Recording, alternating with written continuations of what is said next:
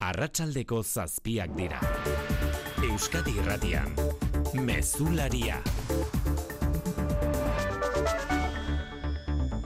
Arratsaldeon guztioi begiak diputatuen kongresuan jarrita jarraitzen dugu ordu honetan ere Pedro Sánchezen investidura saioan murgilduta. Amnistia legearen defentsa egin du bertan, elkar bizitzaren eta barkamenaren autua bide egokia eta konstituzionala dela defendatuz Kataluniako gatazka konpontzeko. Ez du eskutatu ala ere, aldi berean egoerak ala behartu duela. Pero las circunstancias son las que son y toca hacer de la necesidad virtud. Sí, de la necesidad virtud. Amnistia legearen beharrezkotasun horri heldu dio zehazki Núñez Feijo Popularrak erasorako ustelkeria politikoa leporatuta Sánchezi etzelako amnistia hauteskundetan bozkatu. Tomar decisiones contra el interés general a cambio de beneficios personales es corrupción política. Eta hauteskundeen erre pikapena aldarrikatu du beraz Feijo Popularrak hitzaldian urrutirago iritsi da Vox alderdia Hitlerrekin parekatu du Abaskalek boterera iristeko Sánchezek erabili duen modua. Kolpismoa, Hitler, Voxen hautan eta emiziklotik irten eta kalera eraman nahi du ordu honetan bere protesta eskuin muturrak. Kongresoren inguruak itxita daude poliziak hartuta eta bildutako herritarren aserrea auspotzera inguratu berri da Abaskal kalera. Nerea sarriegi arratsaldeon. Arratxaldeon bai, Kongresu kanpoaldean Neptuno plazan zeuden manifestariak ferrazkaleko pesoeren egoitzara bidean atera dira, boxek ordezkariek ala eskatuta, Santiago Abascal jaitsi da manifestariak agurtzera duela amar minutu inguru eta ara bidean atera dira denakala ere, Kongresuko deialdiak ez du izan espero zuten bezein besteko arrakasta, arratsalde osoan zehar, eun bat pertsona izan dira hemen kanpoan, segurtasun ere mua oso zabala eta esan duzu oso zorrotza da. Eta hemiziklora itzulita Sumar gobernu koalizioko kideari erantzuten ari da ordu honetan Pedro Sánchez. Esa agenda de reformas, de avances y de conquistas sociales a la cual usted ha hecho antes referencia, sin duda alguna, eh, como hemos hecho durante... Yolanda Diazi eskaintzen ari den hitzak oraintxe bertan zuzeneko konexioa kongresuarekin. Goizeko hitzalditik berriz, iragarpenak ere Sánchezek egin dituen iragarpenak bilduko ditugu. Besteak beste elikagaien bezaren murrizketaren luzapena iragarri baitu, adin txikikoentzat garraio publikoaren doakotasuna eta hogei hilebeteko gurasotasun baimena besteak beste. Bada kongresura jo aurretik bilditzagun eguneko gainerako albisteak lerroburutan xikerresna larratxaldeon. Arratxaldeon oian, eh? Siemens Energik ziurtatu du negozio eolikoari eutxi nahi diola galerak izan arren eta orengoz ez dauka Siemens Gamesaren lantegiak itxi edo langileak kaleratzeko planik. Ala azpimarratu du Christian Bruch Siemens Energiren presidenteak eta iragarri Euskal Herrian 2000 eta bosteun bat langile dituen Siemens Gamesa errentagarri izatea espero dutela 2000 eta hogeita seian. Dena den, langileak ez dira fio, izan ere, Siemens Energik ia lau mila eta seio milioi euroko galerak aurkeztu ditu, ia denak Siemens Gamesak eraginda, eta Alemaniako eta Espainiako gobernuen bermeak izango ditu galera handi hoiei aurre egin alizateko. Aurre kontuak negoziatzeko bigarren errondarik ez du egingo Eusko Jaurlaritzak ez baitu akordiorako aukerarik ikusten. Nik uste dut ez dagoela posiblerik bideratzea eta akordioa lortzea. Da, horre egitita, erabaki duguna, ez duela merezi, ze bueltak eta bueltak emon inora ez iristeko ez duela merezi. Pedro Azpiazu ekonomia eta hogasun sailburuak esan du EH Bilduk eta Elkarrekin Podemos iuk egindako proposamenak lekuz kanpokoak direla eta hauteskunde kutsua dutela eta peperen proposamenik jaso ezpadu ere popularren orain arteko adierazpenak akordiotik urrun daudela. Nola nahi, jaurlaritzak bermatuta du aurrekontuen onarpena EAJ eta PSRen botoekin. Gazan Israel guarmadak indarrez hartu du Al-Shifa ospitale nagusia. Argindarrik oxigenorik eta urik gabe daude ospitale horretan eta hori miatzera sartu dira soldadu Israeldarrak ospitalaren azpian jamasen gotorleku bat dagoelakoan eta pazienteak tirokatzen ariko liratekeela ere zabaldu du nazio batuen erakundeak. Al-Shifako operazioa erabat onartezina dela salatu du osasunaren mundu erakundeak. Tedros Adhanom idazkari nagusia. Israel's military incursion into Al-Shifa hospital in Gaza City is totally unacceptable. Hospitale batek ezin du inoiz gudu zela izan osasunaren mundu erakundeko arduradun nagusiak salatu duenez. Bagir honetan nazio batuen erakundeko segurtasun kontseiluan beste saiakera bat egingo dute datozen orduetan gazarako sueten eta pasabide humanitarioak eskatzeko. Erresuma batuan babesa edo asilua eskatzen zuten migratzaileak Ruandara deportatzeko plana atzera bota du auzitegi gorena. The cross appeal is therefore also dismissed. Gorenak, eh, gorenak hau batez ebatzi du migratzaileak Ruandara deportatzeko planak ez duela bermerik jasotzen migratzaileak ez ditzaten handik euren jatorrizko herrialdetara eraman. Rishi Sunak, erresuma batuko lehen ministroak aitortu du ez dela espero zuten epaia, baina egin beharreko guztia egingo dutela legez kanpoko migrazioaren kontra. Eta kiroletan, Jonaltuna, Arratxaldeon. Arratxaldeon. Futbolean egin dituzte, errege eta erreginaren kopako kanporaketen zozketak, gustoko aurkariak aur, e, topatu aldituzte euskal taldeek. Bueno, ba, emakumezkoetan, Huelbako Sporting Reala, Atletic Madrid eta Alabes Atletico Madrid dira final zortzirenetako partida. Kurtarriaren amairuan eta amalauan jokatuko dira neurketak. Gizonezkoetan, ordutegien berri eman dute. Hauek dira erregekopako bigarren kanporaketetako partidak. Abenduaren seian, jaieguna arratsaldeko lauretan, Andratx Reala Mallorcan eta Tarrasa Alabes Katalunian. Abenduaren zazpian gaueko bederatzietan, Kaion Atletik Kantabrian. Saskibaloian Euroligan Baskonia irugarren garaipena lortzen aleginduko da erreskadan. Aurkari Bartzelona izango du, Euroligan partida bakarra galdu duen taldea. Bues arenan amar mila zale baino gehiago bilduko dira iluntzeko zortzi terdietan. Eta Bilbo Basket Errumanian ari da jokatzen, FIBA Eurocup txapelketako partida, Sibiuri irabazten baldin badio top amaseirako selkatuko da, bigarren zatia hasi berria, berrogeita bost Sibiuk, berrogeita bi Bilbo Basketek. Laboral kutsak babestuta, eguraldia eta trafikoa. Olaz, Prinzipe Euskalmeten, Arratxaldeon. Arratxaldeon, egunaren bukaeran egualdeko aise ebiliko da sonalde guztietan eta gauean indartu egingo da. Bihar beraz eguna egomende baldeko aisearekin hasiko dugu eta odeiak gailenduko diren arren euri gutxi espero dugu. Goizak aurrera gina ala ordea fronte bat sartzearekin batera, aisea ipar mende baldera aldatuko da eta orduan euri gehiago egingo du eta bereziki kantaru isuri aldetik zabalduko da. Aisea kostaldean bizibiliko da arratsaldean eta temperatura berdintxoak espero ditugu, oroar hogei gradutik behera geratuko dira. Errepidetan ordu honetan ez dago nabarmentzeko arazorik, baina ez behar larria izan da arratsaldean xiker. Bai, gizonezko bat hilda azkoitian, gipuzkoa hogeita sei, hogeita amalau errepidean, azkarateko tunelaren parean, elgoibar aldera gertatu den istripuan. Hiru autoren arteko istripua gertatu da iruterdiak aldera eta pertsona bat hil eta beste lau zauritu dira, Donostiako eta Mendaroko ospitaletara eraman dituztenak. Errepide hori era bat itxita egonda istripuaren ondorioz eta duela gutxi zabaldu dute. Ertzaintzak ikerketa abiatu du istripuaren nondik norakoak argitzeko, azken egunak zori gaiztokoak ari dira izaten errepidetan, bost pertsona hil baitira, azken bost egunetan. Pasaden larun batean motozale bat, amoribietan, N6 eta hogeita mala errepidean, joan den igandean bi hildako, motozale bat azkoitian, Gipuzkoa 6 eta hogeita maikan, eta autogidari bat berastegin, Gipuzkoa hogeita bat hogeita marrean, eren egun beste motozale bat hiltzen, ordizian, ene batean, eta gaur arratsaldean autogidari bat azkoitian, Gipuzkoa hogeita 6 hogeita amala errepidean, azkarateko errepidean.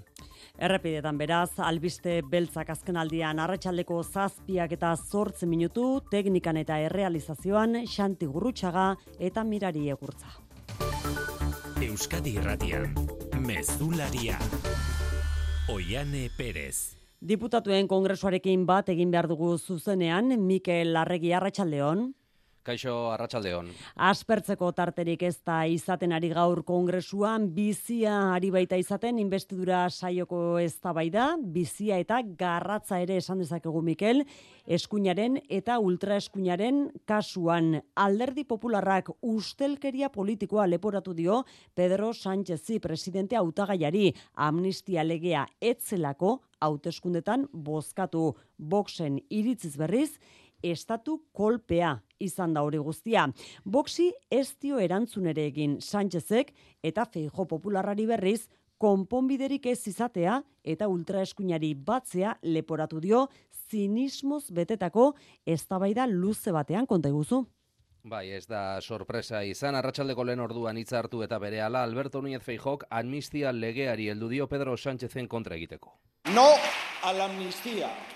No a ignorar las víctimas del separatismo. Feijo, no esan du Sánchezek lotxari gabe jokatu duela inongo mugari gabe gezurretan. Gobernure iristeko asmo bakarrarekin. Honi erantzuna ematerakoan baina gaurkoan hautagai lanak egin dituen Sánchezek zera, zera esan dio PPek demokraziaren bidea utzi duela Voxen frankismoa besarkatzeko. Y usted se está alejando de los, de los principios democráticos y desfila con los franquistas de Vox. Feijo ez du etxi baina, Sánchez hauteskunde aurretik herritarrei amnistia legea eskutatu ziela gogoratu dio eta orain independentistekin akordioak lotu eta gero Espainiarrei iruzurra egin diela. Tomar decisiones contra el interés general a cambio de beneficios personales es corrupción política. Iruzu ronen aurrean beste behin Feijok Sánchezi hauteskundeak errepikatzeko eskatu dio eta honen erantzuna Partidu Popularreko presidenteari barre egitea izan da entzun. Y entonces nace la original teoría de no soy presidente porque no quiero. Ba, Feijori erantzuna maitzeko, Sánchezek Pepeko presidenteari legaldira begiradoan mezua bidali dio, pesoeren egoitzen parean manifestazioak sustatu arren, popularrek eta boxek gobernu osotzeko boto gabe jarraituko dutela datozen laburtetan. Pedro Sánchezek ia bi orduko itzaldia egin du goizean eta bertan ez du behin ere Euskadi aipatu. Euskal alderdiek ez dute oraindik ere hitz hitz egiteko aukerarik izan, baina Euskadiren erreferentziaren utxune hori Feijok leporatu dio Sánchez Mikel. Bai, Sánchezek euskal politikari aipamenik egin ez diola aprobetsatu du Feijok kongresuan dauden bi euskal taldeen inguruan hitz egiteko alde batetik PSOEk EH Bildurekin egin duen eskutuko ituna argitzeko eskatu du.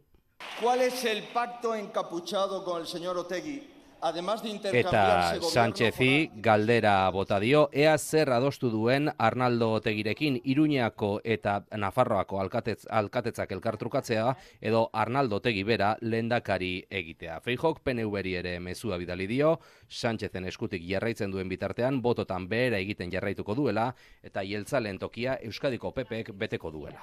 Ez da horren erdian ustekabeko protagonista bat agertu da berri zemizikloan Isabel Diaz Ayusok Madrilgo presidenteak utzi du beste behin eguneko argazkia. Nola baita esateko Mikel, Sánchezen amaz gogoratu baita gonbidatuen palkotik. Mm, bai, Pedro Sánchezek, Paulo Casado, Pepetik bota zuten momentua zuen izpide ganberan, entzun, un probable caso de corrupción por parte de la presidenta de la Comunidad de Madrid. justu momentu horretan, bertan, eh, ganberako errealizazioak emisioa saioa kongresuko armaian eserita zegoen Isabel Díaz Ayusoren ganjarri du, eta Madrilgo presidenteari putakume hitza ahoskatzen ikusi zaio, kamere karrapatuta, hasiera baten, Ayusoren taldetik ukatu egin dute, hitzori esan duenik, baina duela minutu gutxi bai estatu dute, Sánchezi putakume, de, putakume deitzea honek merezita duen zerbait dela argudiatu dute Ayusoren aholkulariek. Ez tabaidak erritmoa hartu du azken minutu hauetan, boksi erantzun gabe sumarrek hartu duelako hitza, orain beraz Mikel, Sánchezen investidura babestuko duten mm. zazpi alderdien txanda hasi da.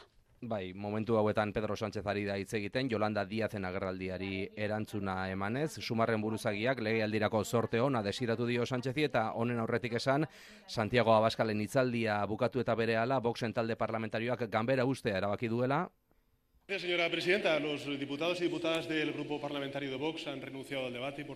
Eta Sánchezek arerioa ganberan ez egoenez, abaskali erantzuteari uko egin dio. Aipatu eskuin muturreko diputatuak kalera irten direla, eta hemen momentuotan Sánchez hitz egiten ari den bitartean, boxeko ordezkariak ferrazera bidean doazela nereak atarian aipatu dikun modu. Alaxe da bai, eh? protestak ditugu kalean, eta ez tabaidak jarraitu egiten du diputatuen kongresuan. Saben que van a tener un gobierno que gobierne para la mayoría social. Y luego Yolanda Diazi erantzuten jarraitzen du ordu honetan Pedro Sánchez. Ekalare esan dugu goizean ia bi orduko hitzaldia egin duela Sánchezek eta tartean iragarpenak izan dira nagusienetakoak inflaziori aurre egiteko neurriak luzatu egingo direla eta hogei astera igoko dutela gurasotasun baimena. Igotz alkortak jaso ditu iragarpen horiek guztiak. Luzatu egingo da bai 2008 lauko ekainera arte gutxienez elikagaiei eta oinarrizko produktuei bez basua ezartzeko politika eta era berean hogeita emezortzi mila eurora igoko dute familia bat zaurgarri gisa hartzeko gehienezko errenta. Horrela, familia gehiagotara iritsiko da maileguei aurre egiteko Espainiako gobernuaren laguntza. Garraio publikoari lotuta berriz? A partir del 1 de enero del próximo año, el transporte público será gratuito para todos los menores y jóvenes y también para las personas. Garraio publikoa doan izango dela datorren urtetik aurrera, adin txikikoentzat eta langabetuentzat xetasun gehiago ez du eman, baina erkidegoekin landuko dutela esan du. Gurasotasun baimenari lotuta azken urtetako bidean beste aste batzuk erantziko zaizkiola ere iragarri du, egungo amaseien partez hogei astera igoko dutela baimen hori. Horiek agian iragarpen zehatzenak. Gainuntzean osasun mentalaren estatu itun agindu du, psikologo eta psikiatra gehitzeko osasun publikoan, Elizako abusuen biktimei kalte ordainak emateko funts bat iragarri du, Espainiako hainbat erkidego kontrako bidean ari direla eta LGTBI politikak indartuko dituztela hitzeman du, zerga politikan gehien dutenek gehiago ordainduko dutela, aberatxek gehiago ordaindu beharko dute gu gobernuan gauden bitartean esan du hitzezit Sánchezek, eta berretsi du sumarrekin adostu zutena lanastea hogeita amazazpi ordu terdira jaitsiko dutela legia.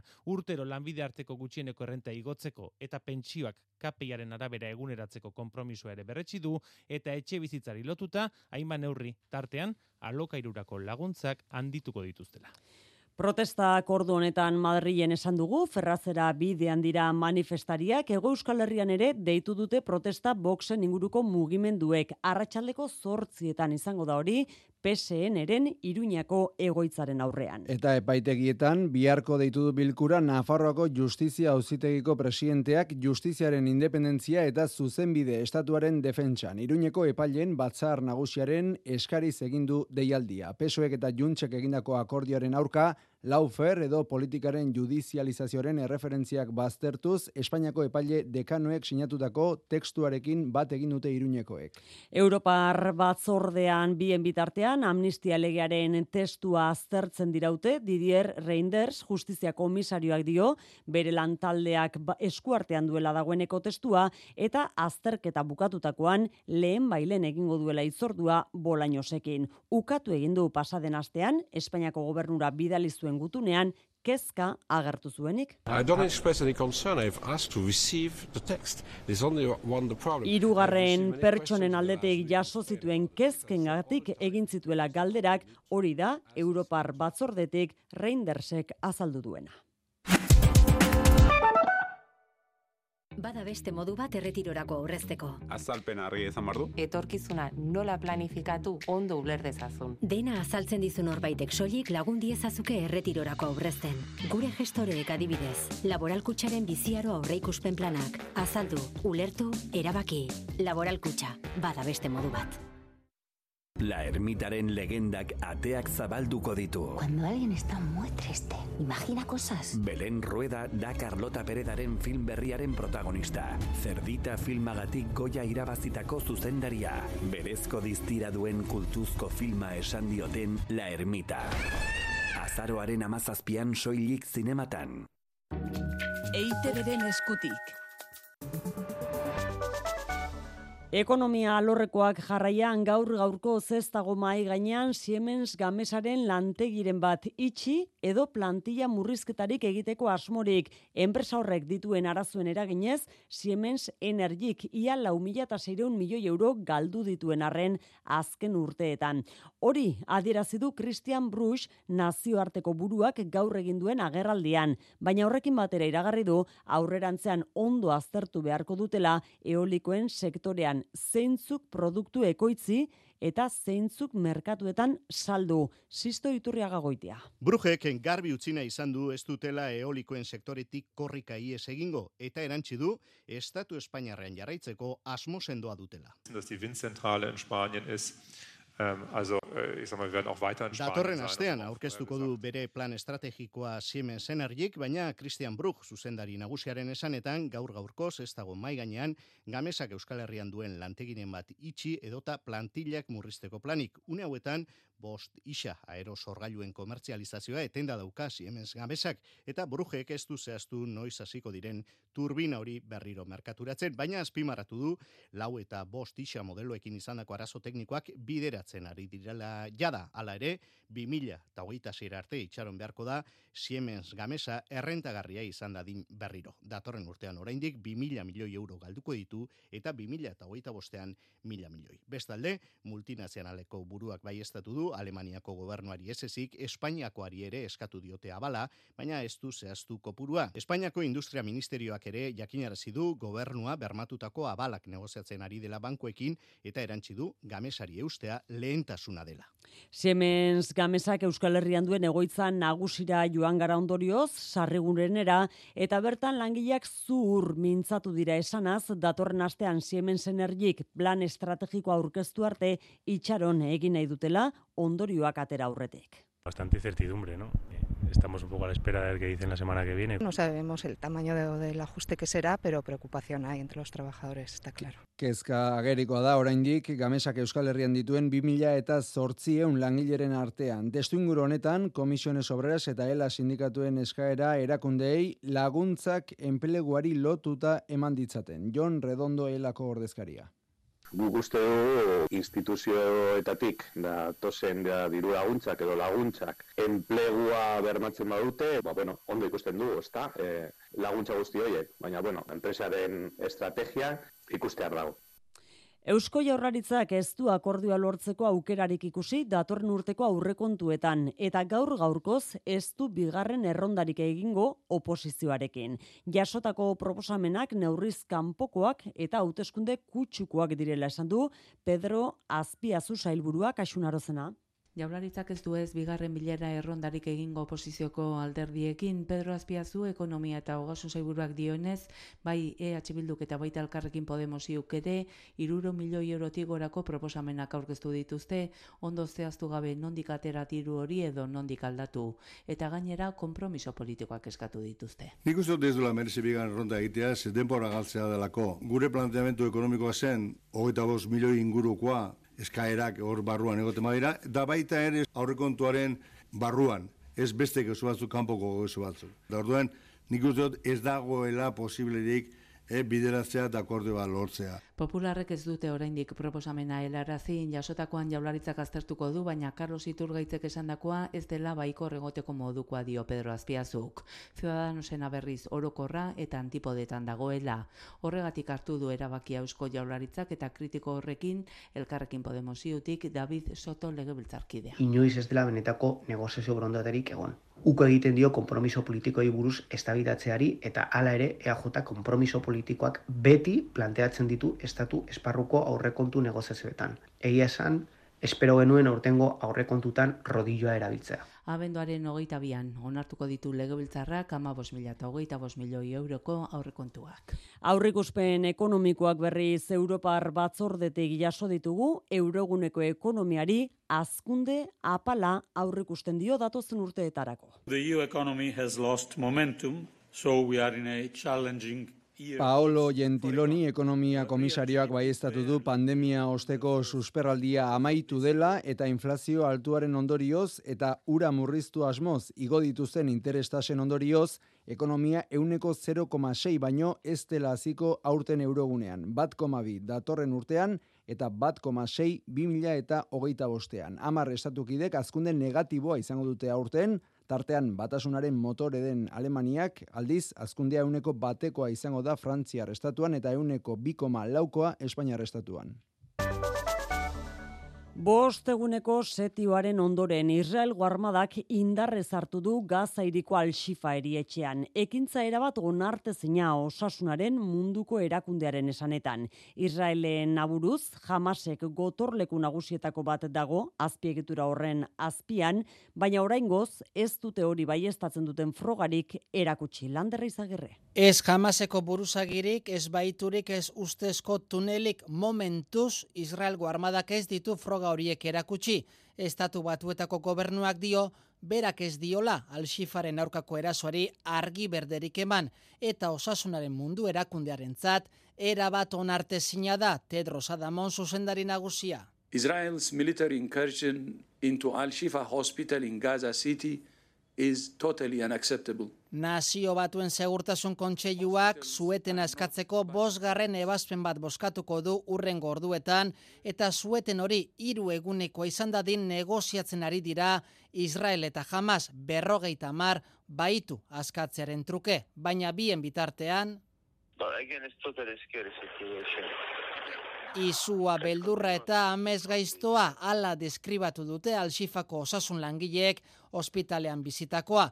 Gazako parlamentua ere eraitsi egindu Israelek dagoeneko ez da existitzen, baina jamaseko buruzakiak eta baituak falta dira. Hori ikusita, Jan Junis ekialdea ebakuatzeko agindu dute, Gaza erdialdean.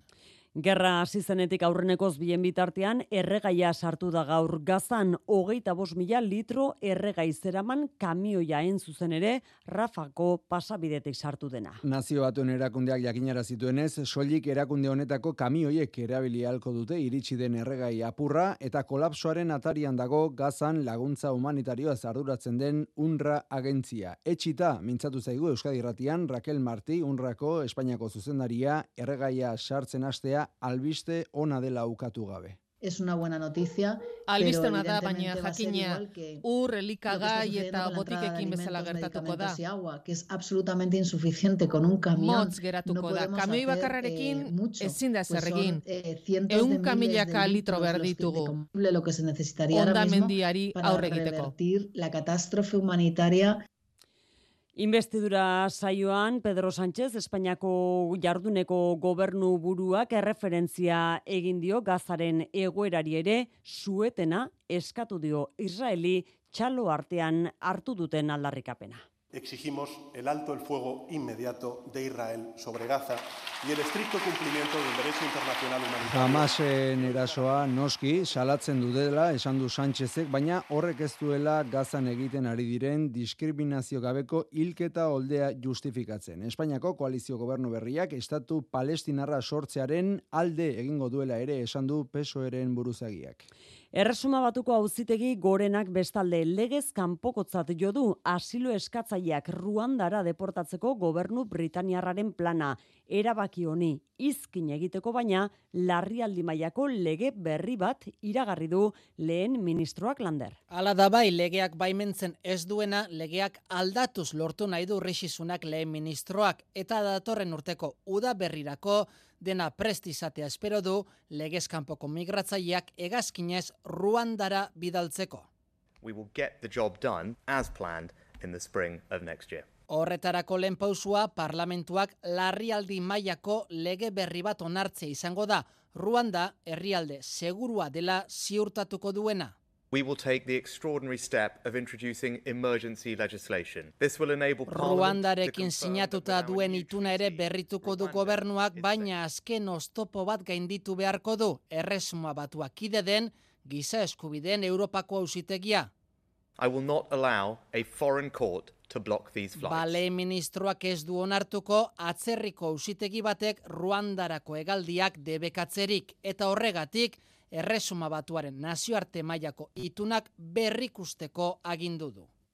Frantziatik berriz, ohar bat egin beharrean gaude, Frantziako justiziak behin beineko askatasuna eman baitio Nagel izeneko nerabea ustez hiltzuen poliziari. Pasaden ekainean poliziak kontrol batean geldiarazi zuen gaztea eta hau ies egiten alegin duzenean tirokatu eta hil egin zuen agenteak. Horren ondoren, Frantzia osora zabaldu ziren istilu eta protestak. Minbiziari aurre egiteko Euskadin egindako konposatu batek Txinako medikamentuaren agentziaren baimena lortu du eta datorren urtean hasiko dira lehenengo pazienteak txertatzen. Adibide bat baino ez da, Euskadin egiten eta garatzen den ikerketa eta zientziaren adibide bat. Gaur aurkeztu dituzte zientziaren txostenaren zenbakiak. Azkunde joerari eusten diote inbertsio, ikerketara inbertsio, ikerketarako lortutako Europako diru funts kopuruek, argitalpen zientifikoek, baita patenteek ere, marijo deograziaz. Bai azken bost urteotan irurogeita amar patente eskari egin ditu Euskadik, 2000 eta hogeita bat hogeita bi urteetan berreun da berrogei milioi euro lortu ziren ikerketa eta garapenerako Europatik. Biztanleko funtskeien lortu dituen erkidegoa. Jokin Bildarratz eskuntza sailburuak azpimarratu du. Gure barne produktu gordinaren euneko bi koma da. Ikerketa gehi garapenera bideratutako mila zortzireun milioi euro dira. Horrek esan nahi du euneko behatzi koma bateko azkundea urte beteko epean. Zenbaki hauen atzean denetariko ikerketak daude, medikuntzakoek dituzte argitalpen zientifiko gehien, eta adibide gisa aipatu du ikerbasken zuzendari Fernando Kosiok minbiziaren kontrako farmako bat garatu dela eta baimena ere baduela txinan probatzen hasteko. Actualmente ha recibido la licencia de la Agencia del Medicamento China y el año que viene se inyectará en los primeros pacientes. Kasu honetan gainera, botika hori lortzeko fase guztiak Euskadin egin dira. Aurkeztutako zientzia txostenaren arabera 2022an hogeita mila pertsona baino gehiago ari zen ikerketan biztaleri aktiboaren euneko bitikora.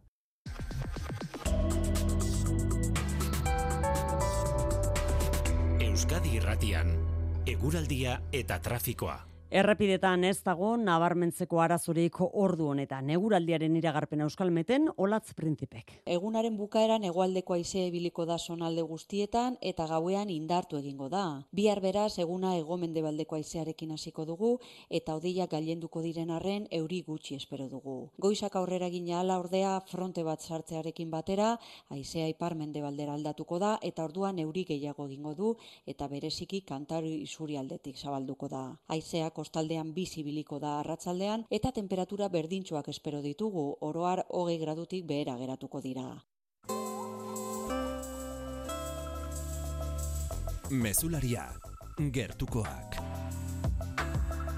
Ordu honetarako zerbait argi esatea espero genuen, baina azkenean ez da horrela Tolosako kiroldegiaren gatazkaren korapioak askatu gabe jarraitzen du ordu honetan. Usabal kiroldegiak BPX Sport enpresarekin zuen kontratu usteko erabakia hartuta, oraindik ez da lehiaketa berria egiteko baldintza plegua webgunean argitaratu Tolosako udalaren webgunean argitaratu. Itxuraz arazo teknikoak dituztelako. Plegu hori argitaratu eta irakurri arte langilek ez dute erabakiko noiz itzuliko diren lanera, diotenez plegu berriak langileen lan baldintzak hobetzeko bidea ematen duela bermatzen dutenean bueltatuko dira lanera. Hori bihar bertan izan liteke, baina oraingoz ez dago erabakirik. Horren zain jarraituko dugu beraz. Bien bitartean, araban, amar, arrera familia behar ditu, sei urte zazpiko aurrak beren etxeetan hartzeko.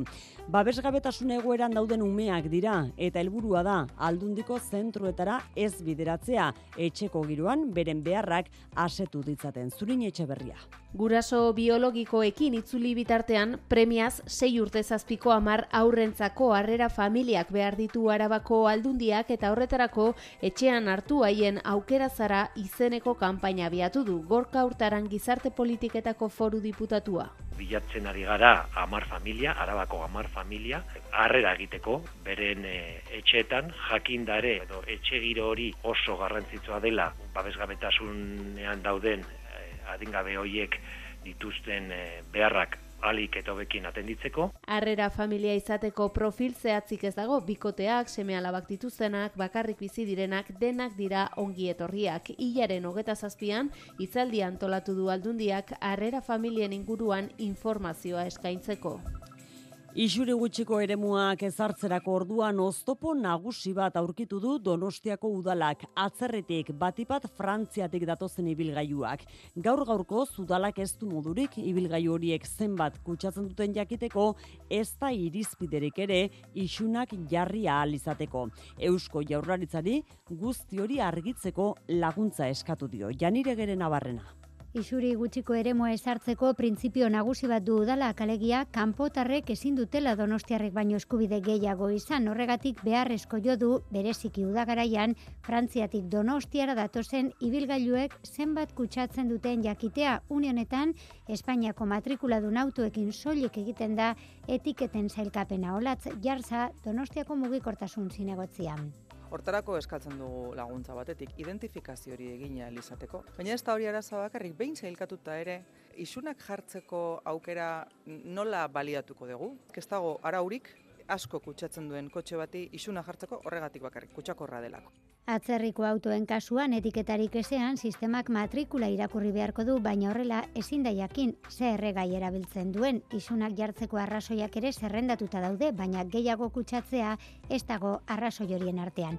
Horregatik isuri gutxiko eremuan sartuta ere, ezingo zaie Frantziatik datozen autoei isunik jarri egoera bideratzeko Eusko Jaurlaritzaren laguntza eskatu du Donostiako udalak. Kultura leioa.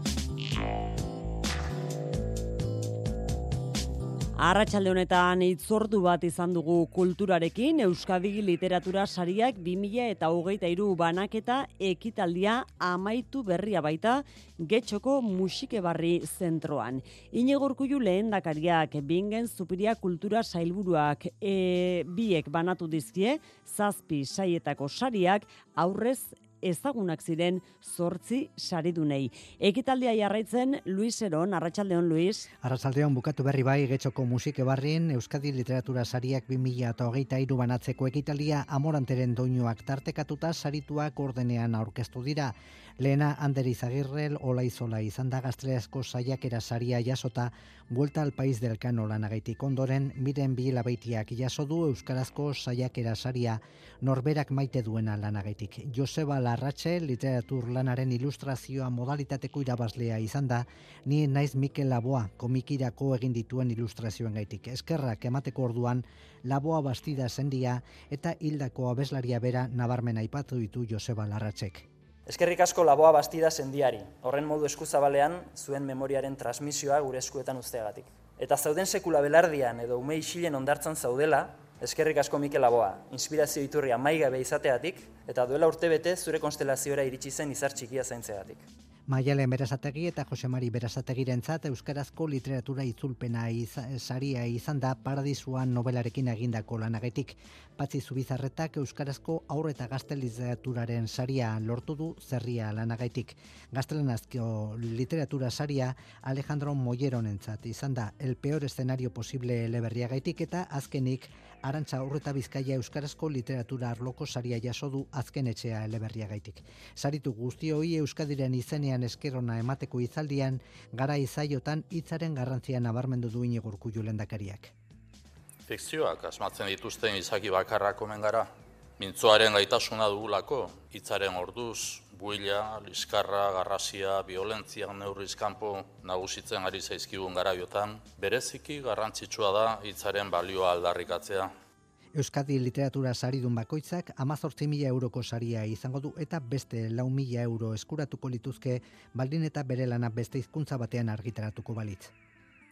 Euskara, Euskadi literatura sarien banaketa ekitaldia horixe. Bilboko Itxas Museo Museoak hogei urte beteko ditu datorren azaroaren hogeian. Hori dela eta kultur egitarau zabala prestatu du urte urrena behar den moduan ospatzeko. Bisita gidatuak eta itzaldiak, erakusketa berriak, itxasontzi ateraldia Bilboko itxasadarrean zehar eta ateirekien jardunaldi bat biltzen ditu egitarauak, baina ezpairi gabe Selma Huxley historialariari buruzko erakusketa handia da hogeigarren urteurrenaren ekitaldi nagusia. Egitarauaren ekitaldiak abenduaren bostera arte luzatuko dira, baina erakusketa datorren urteko apirilaren zazpira arte bisitatu izango da. Juan Ramon Martiarena. Selma Huxley Euskaldunen aztarnen bilaterrenoban amaseigarren mendea erakusketak emakume zientzilaria intzindarraren bizitza ezagutzeko aukera ematen du. Haren lana oso garrantzitsua izan zen Euskadiko eta Kanadako itxas historiarako Euskaldunek nagusiki amaiseigarren mendean ternuan egindako bakailuaren eta balearen arrantzatzeak aztertu zituen oso datu gutxi baitzeduen garai historiko horri buruz. Leixuri Arrizabalaga, Bizkaiko Kultura Diputatua eta Itxas Museumeko presidentea. Selma Hasleyren bizitzan zehar egindako ibilbide liuragarria eskaintzen dau. Selma Hasleyren ondare profesionalak astarna ezina itzi dau Euskadiko eta Kanadako itxas historioan. Eta bertan, bizitariak ternuako Euskal Balearen inguruko industria murgildu eta esplorateko aukera eukiko dabe. Aparteko emakume horren begien bitartez. Erakusketa lau ataletan manatuta dago eta ternuako Euskal Balea Industriaren inguruan e, zientzilari honen aurkikuntzei errepaso ematen die besteak beste artxibo eta arkeologia alorrekoak. Ezpairi gabe erakusketa hause da Itxas Museumen hogei urteak ospatzeko kultura egitarau bereziaren ekimen nagusiena. Bizita gidatuak eta itzaldiak erakusketa berriak, itxasontzi ateraldia Bilboko itxasadarrean zehar eta ate irekien jardunaldi bat biltzen ditu Itxas Museumen hogei garren urterruena ospatzeko kultur egitarau bereziak.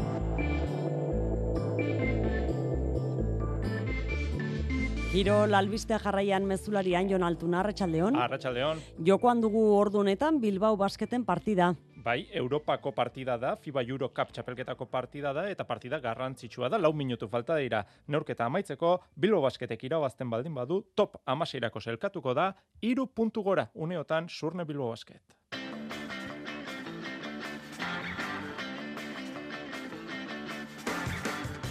Sibiuk irurogeita iru, Bilbo basketek irurogeita sei horixe da emaitza, laugarren eta laurden amaitzeko lau minuturen faltan. Euroligan, Baskonia, irugarren garaipena lortzen aleginduko da erreskadan, aurrean Bartzelona izango du. Euroligan partida bakarra galdu duen taldea. Buesa arenan amar mila zalde baino gehiago bilduko dira. Ordu bete eskaz barru, hasiko den neurketan. Marinkovic azken orduko bajada gripeak jota, diop jokatzeko moduan da. Errege eta erreginaren eh, kopetako zozketak egin dira, Huelbako Sporting Reala, Atletik Madrid, eta Alabes Atletico Madrid dira erreginaren kopako final zortzirenetako partidak, urtarrilaren amairuan eta amalauan jokatuko dira kanporaketak.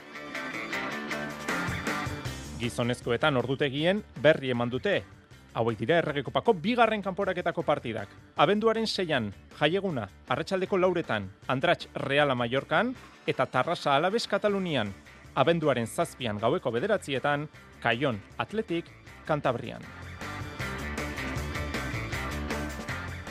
Futbol blokearekin segita aritzen lustondok ez du luzerako helbururik jarri nahi, hau da realak segi beharreko bidea behasain darraren ustetan. Jago arrasateren hitzak ere bilduko ditugu gure saioan, alabesek eta osasunak, bine egin dute mendizorotzan jokatutako lagun artekoan. Areto futbolean Rivera Navarrak Galizian dauka neurketa noiaren kontra beko postuei begira partida garrantzitsua da. Iluntzeko zortzietan, hogei minutu eskasbarru hasiko da. Zesta eskubaloia, errikirolak txirrendularitza, gai asko gurean, asgaite zen.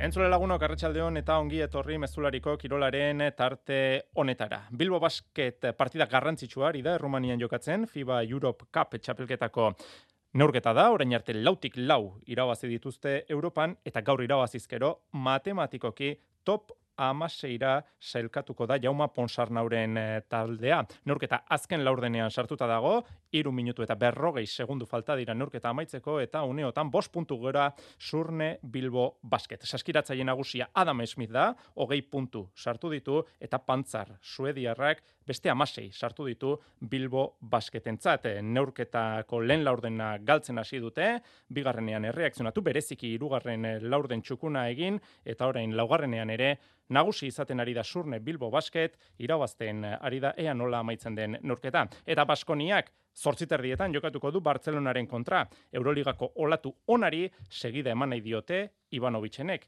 Hirugarren garaipena pilatu nahi dute erreskadan. Partizani eta Olimpiakosi irabazi dio Baskoniak, gaur Barsari irabazi nahi dio. Horretarako, amar mila Baskonia zale baino gehiagoren laguntza izango du buesa arenan. Baskoniak hiru irabazi eta lau galdutako dauzka, selkapenean, Barcelona sei irabazi eta galdutako bakarrarekin ageri da. Real Madrilen kontra galdu zuen soilik Wizink eh, Centerren. Eta futbolean titularretan esan dugu, errege eta erreginaren eh, kopetako kanporaketen zozketak egin dituzte, Iñaki berastegik bildu ditu xetasun guztiak.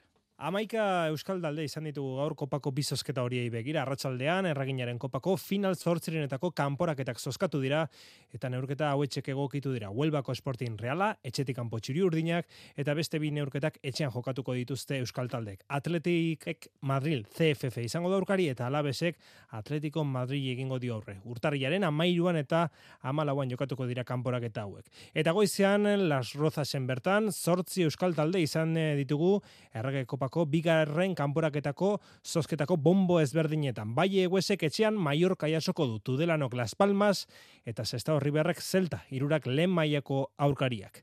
Eibarrek bidaiari daukionez ez du sorterik izan, bigarren federazioko Melillaren zelaian jokatu beharko baitu. Andonia Azkargorta, taldeko analista.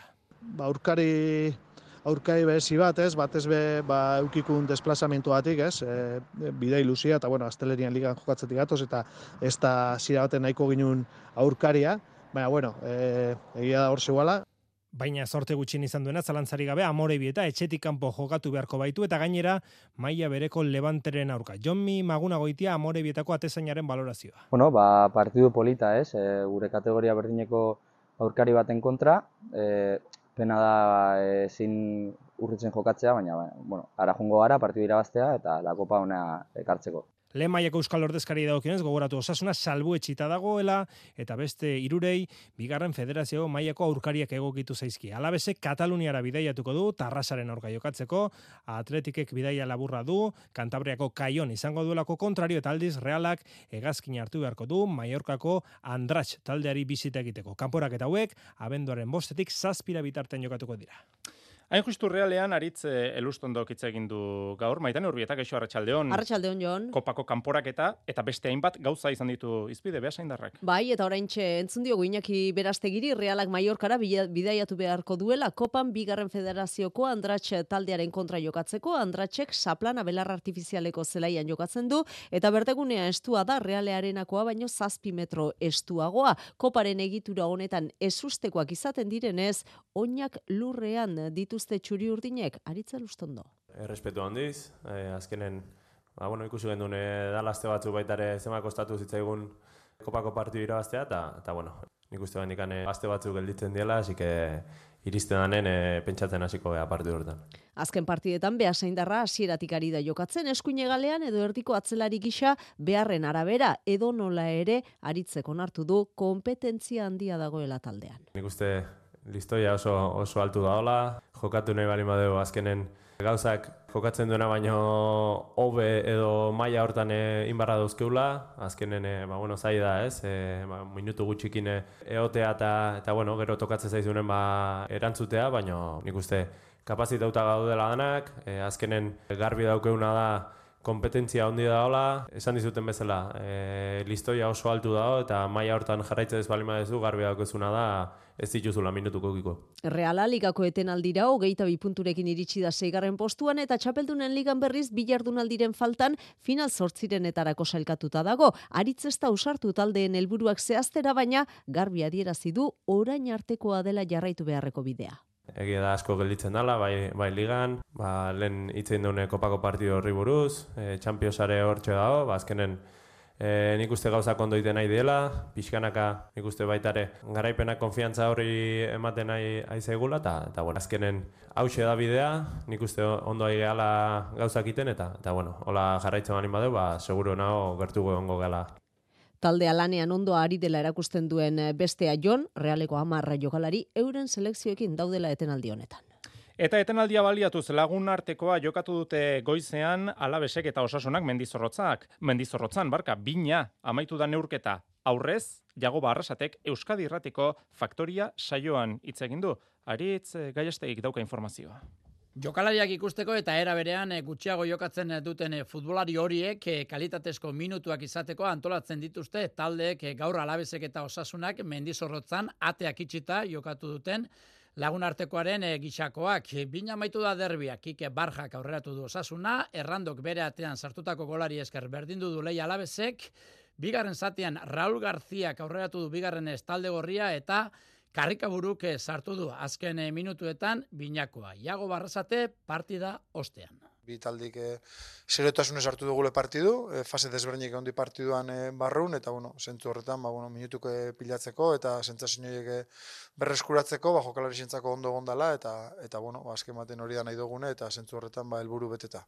Gazteiz aldera abiatu horretik, faktorean izan da berriatuako teknikaria gai asko jorratu ditu eta nola ez, osasunaren kirola aktualitatea izan du izpide. Txapelketaren lehen erena jokatuta, Talde gorria, amabigarrena dago zelkapenean, amalau puntu irabazita, Europako postuak sortzi puntura ditu, eta jaitxiera zazpira. Beraz, ere mula zaian dagoela esan daiteke, baina sentsazioak gazigozoak dira. Demoraldi hau, ba, bueno, e, oinarte, ba, ba, bueno, ez egun nahi genduen modun, ez, bat ez be, puntua sinaldetik, ez, horrega bizpizkat, ez, hobetu nahi zen, egizia lehen urteko listoie horra altu dauela, eta ez dala, erreza listoi horretara iristi, eta, bueno, ba, bizkat lasaitasunetik, e, autokritikatik, ba, bueno, jakinde ez gauz legora txar baten, baina nahi gendun egora baten bez, eta eta hobetzi, hobetzi toketan dala.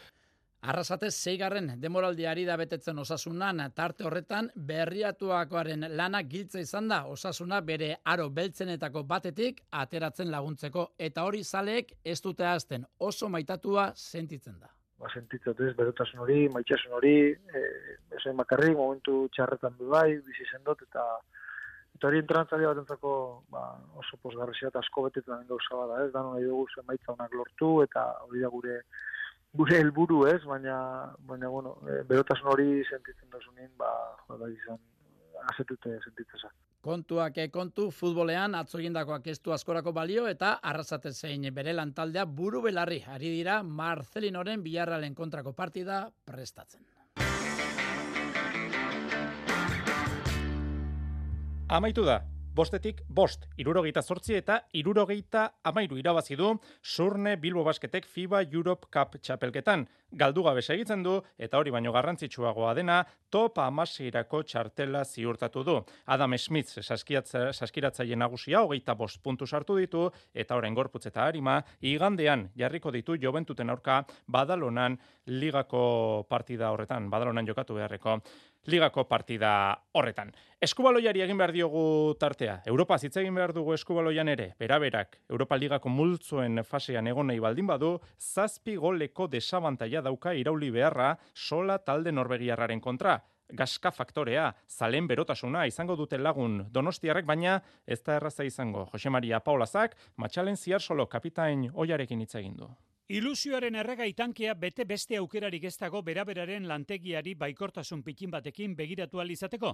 Oraingoek eta lehengoek ilusioa denek dute solari zazpigolego aldea iraultzeko, hankak lurrean direla noski, matxalen ziar solo jokalarioi. Posible bada oso zaia izango dute ikusita gehien bat hango partida, ez? E, sola ze ondo ibili zen eta ze, zelako kontraberazu erakutsi baina bueno, garaipela posible bintzat bada eta zaiatu beharko dira. Klub gehiagotan ere jokalari hoien gan gerora sortu oiden atxekimentua, bera-beran beste inon baino argiago ikusten da. Jokalari izan ziren haiek lagun arteare bazuten ez, taldearen egunerokotik urruntzea ez da erraza. Ez beti dago hor eta, ba, bueno, igual ez ara joaten nahi beste, baina orain ba, e, zare zelzialetatik jarraipena inalda, eta bueno, e, gutxi gora bera badak ni behintzat, e, talia zelan da bilen, da, bueno, jarraitzen dut. Bera berak eh, ligak eta kopak irabazten ditu eta Europan maiztasunez aritzea du orain helburu nagusia. Bueno, tituluak ziarsoloren garaian ere lortzen ziren behar bada Europan koska bat igotzea zen eta da bilakaera horren urrengo pausoa. Klub bezala, bueno, ba, horre goi maian finkatu den talde badala, Europan beti ere pas, pauso bat gehiago eman nahi dula, baina Europan paso, pauso bat gehiago mate hori oso garestia da, ez? E, pasatzea aurrengo fazera zaila da, talde zaila tokatu zaio eta eta arburukatzea, ez? E, Liga eta Kopa mm, helburu izan da, baina Europan beti ere ba, pauso bat gehiago ematia, nik uste hori izango zala helburu polit bat. Bera, bera eskubaloi taldeak mila eta egun bazkide ditu egun, eta igande guerdian donostiako gaskan sarrerak bazkide hoiek erdi prezioan izango dituzte. Gizonezkoetan irunen hilabete barru jokatzeko bazen asobalkopa ez da egingo, Espainiako Federazioak eta Asoballigak gatazka daukate hitzarmenarekin, bereziki telebista eskubide eta publizitate kontuak dira gatazka iturri eta beraz hartaleku Asobalkopari gabe geratuko da. Gurutzagina galde bidasoako presidenteak Euskal Telebistan egindako adierazpenak dira.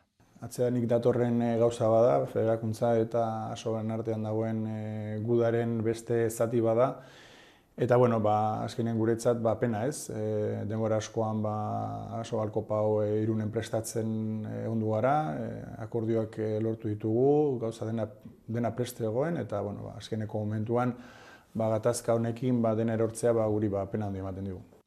Herrikiroletan, Nafarroako aizkolari txapelketako finala jokatuko da etzi. Ostiralean doneste ben, amarren borre baki beharko dituzte finalistek. Iker Bizentek, Lorena Zabal handiaren marka berdintzeko aukera dauka bederatzigarren txapela jantzita, Jonander de Laoz. Nafarroako aizkolari txapelketa jokatuko dute etzi Donestebeko feria egunean, hoi bezala, eta hautagai badago guztien gainetik. Iker Vicente. Otxagabiarrak Floren Nazabalen garaipen kopurua berdinduko du irabaziz gero bederatzi garren txapela jantzita. Txomina mundarain, Josean Etxeberria, Jon Rekondo eta Ibai Soro hariko dira arekin batera, eta azken horrek uste du Vicente dela favorito argia.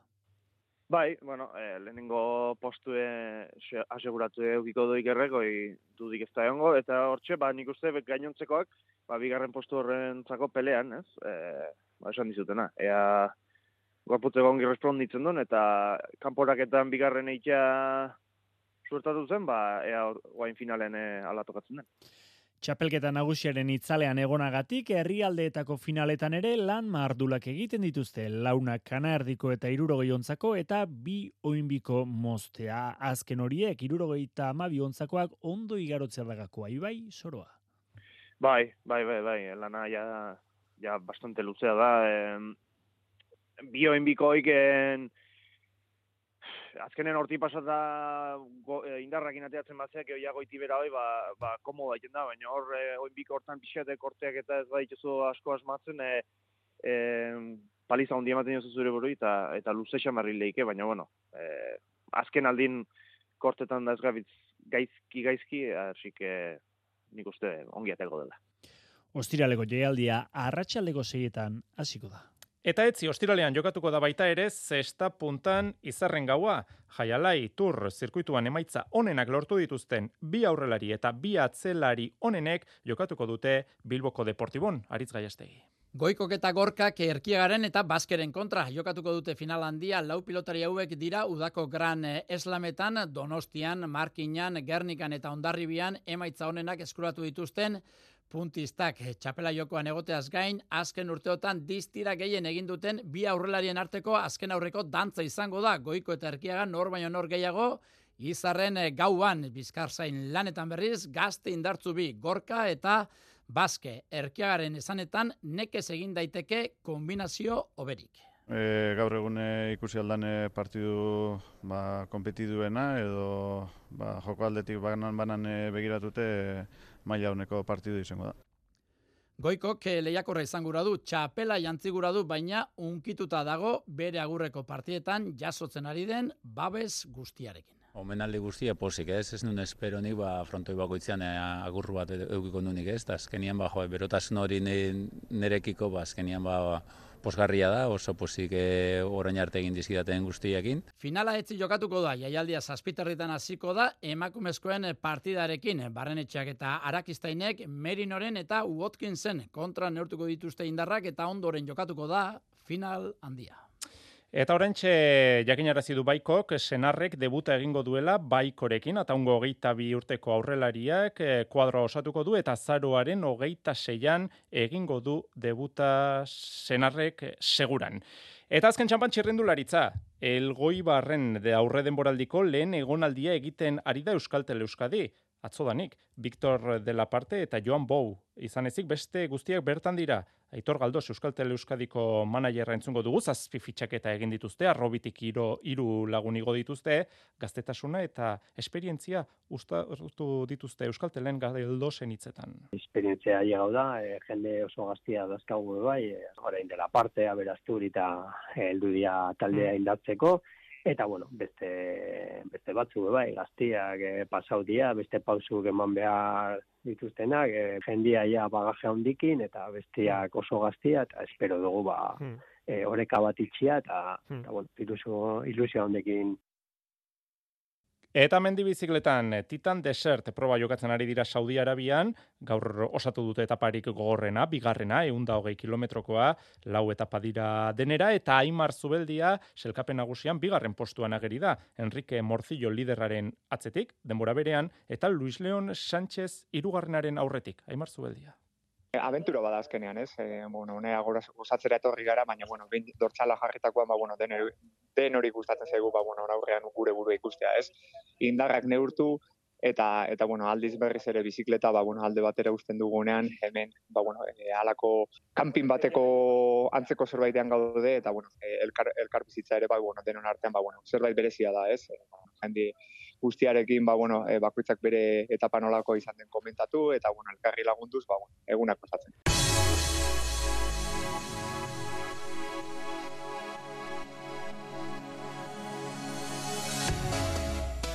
Beñat eh, senarrek eh, baikorekin egingo duen debutaren berri eman dizuegu, emakume Master Cup lauterriko txapelketan, aldaik eta arrizabaldagak badaukate aurkaria, orozkon final aurdenak jokatzeko, aldaik galeanoren kontra jokatuko du, arrizabaldagak berriz, garairen kontra. Belar jokeian Jone Alba kogeita bat urte zazpiko munduko txapelketa jokatuko du abendu hasieran Txilen, Espainiako selekzioarekin aritzeko deitu dute Alba. Tenisean Eraklion txapelketan Grezian ane mintegik biset eta huts menderatu du Zolotareba errusiarra. Final, zortzirenetan, Kolmeina italiarraren kontra jokatuko du. Gizonezkoetan, ATP finaletan, Alcarazek eh, bisetetan irabazi dio rublebi, bederatzietan hasiko da, Medvedev eta Ezberefen arteko partida. Eta areto futbolean, Noia talde Galiziarraren kantxan jokatuko du Rivera Navarrak, orentxe, zortzietan hasita. Iluntzeko zortziak dira. Euskadi Irratiko Informazio Zerbitzuak. Albisteak.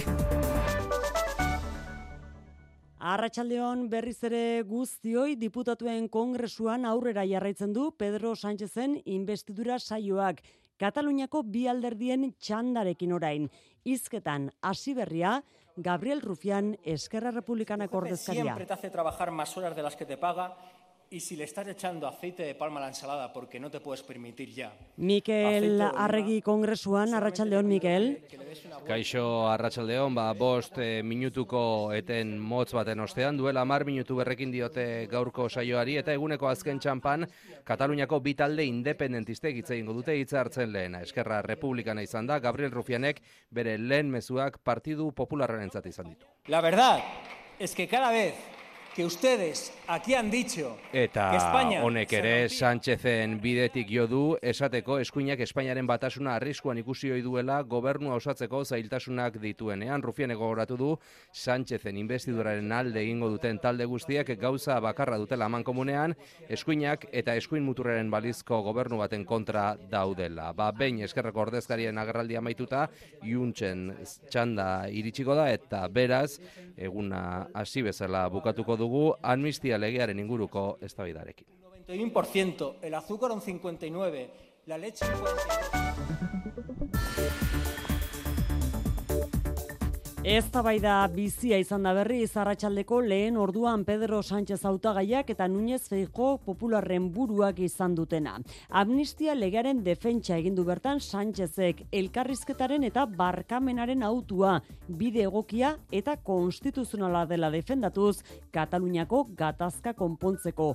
Ez du eskutatu hori bai, egoerak behartuta ere onartu duela amnistiaren testua. Pero las circunstancias son las que son y toca hacer de la necesidad virtud.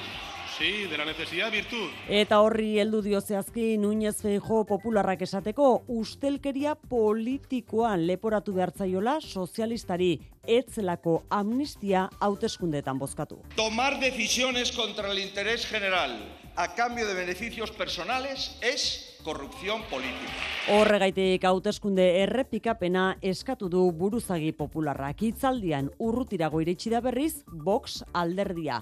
Hitlerrekin parekatu du abaskalek boterera iristeko Sánchezek erabilitako modua. Golpismoa Hitler boxen hautan eta hemiziklotik irten eta kalera eraman nahi du ordu honetan bere protesta eskuin muturrak ferrazera bideratu dira Madrilgo Kongresu inguruetan zeuden manifestariak Santiago Abaskalek boxeko buruzagiak ala aginduta. Iruinean berriz, PSN-eren egoitza atarian deitu dute manifestazioa, patxi irigoien da bertan, arratsaldeon patxi. Arratxaldeon, ba, revuelta mugimenduak e, egindako deiari, hemen iruinean behintzat, hogeita bost bat lagunek erantzun diote Espainiako bandera konstituzionalak ikusten ditugu eta oiuak oraintxe hasi dira helarazen Puigdemont espetxera investidura hau diktadura bat da, Espainia ez dago salgai defendatu behar da, edo peseneren egoitza ez da egoitza bat putetxe bat baizik horiek orain arte entzun ditugun oiuak esan dugu hogeita bost bat pertsona gerturatu direla Espainiako bandera konstituzionalak Nafarroako banderak ere hemen ditugu zer ikusirik ez, azken e, deialdiarekin orduan bosteundi gora lagun ere bildu baitziren sarasate pasea lekuan peseneren egoitza aurrean. Ez tabaidarako bakarrik ez iragarpenak egiteko ere balio izan du gaurko investidura saioak elikagaien bezaren murrizketaren luzapena iragarri du Sánchezek baita adin txikikoentzat garraio publikoaren doakotasuna ere. Gurasotasun baimena hogei astetara luzatuko dela hori investidura saioak utzi duen beste iragarpen bat.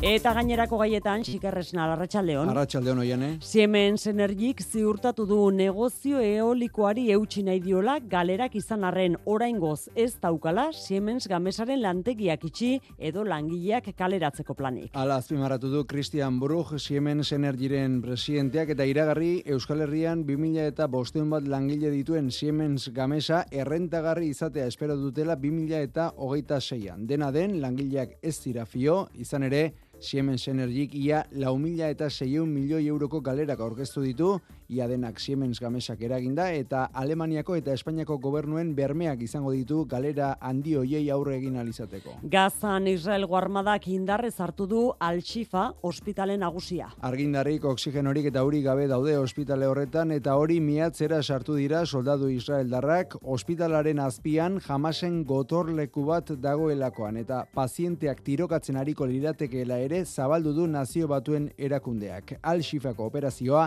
erabat onarte zina dela salatu du osasunaren mundu erakundeak. Tedros Adhanom idazkari nagusia. Israel's military incursion into Al-Shifa hospital in Gaza City is totally unacceptable. Hospitale batek ezin du inoiz gudu zela izan osasunaren mundu erakundeko arduradu nagusiak salatu duenez, ba giro honetan nazio batuen erakundeko segurtasun kontseiluan beste saiakera bat egingo dute datozen orduetan gazarako sueten eta pasabide humanitarioak eskatzeko. Errepidetan hildako bat izan da arratsaldean trafiko istripuz bost hildako azken bost egunetan. Gizonezko bat hilda arratsaldean azkoitian, Gipuzkoa hogeita sei hogeita amalau errepidean, azkarateko tunelaren parean elgoibar aldera gertatu den istripuan. Hiru autoren arteko istripua izan da, iruterriak aldera eta pertsona batil eta beste lau zauritu dira. Errepide hori, erabat itxita egonda eta ertzaintzak ikerketa abiatu du istripuaren nondik norakoak argitzeko. Une honetan ez dago trafiko oztopatzen duen arazorik, eguraldiari dagokionez berriz esan, euria iragarri duela biharko euskalmetek. Egunaren bukaeran hegoaldeko haizea ibiliko da sonalde guztietan eta gauean indartu egingo da. Bihar beraz eguna hegomendebaldeko haizearekin hasiko dugu eta odeiak gailenduko diren arren euri gutxi espero dugu. Goizak aurrera gina ala ordea fronte bat sartzearekin batera, haizea ipar mendebaldera aldatuko da eta orduan euri gehiago egingo du eta bereziki kantaru isuri aldetik zabalduko da. Haizea kostaldean bizi biliko da arratzaldean eta temperatura berdintxoak espero ditugu, oroar hogei gradutik behera geratuko dira. Arratxaldeko zortziak eta zazpi minutu besterik ez guraletik inbestedura saioaren azkenak bihar eskeniko ditugu mezularian bihar arte ondo izan.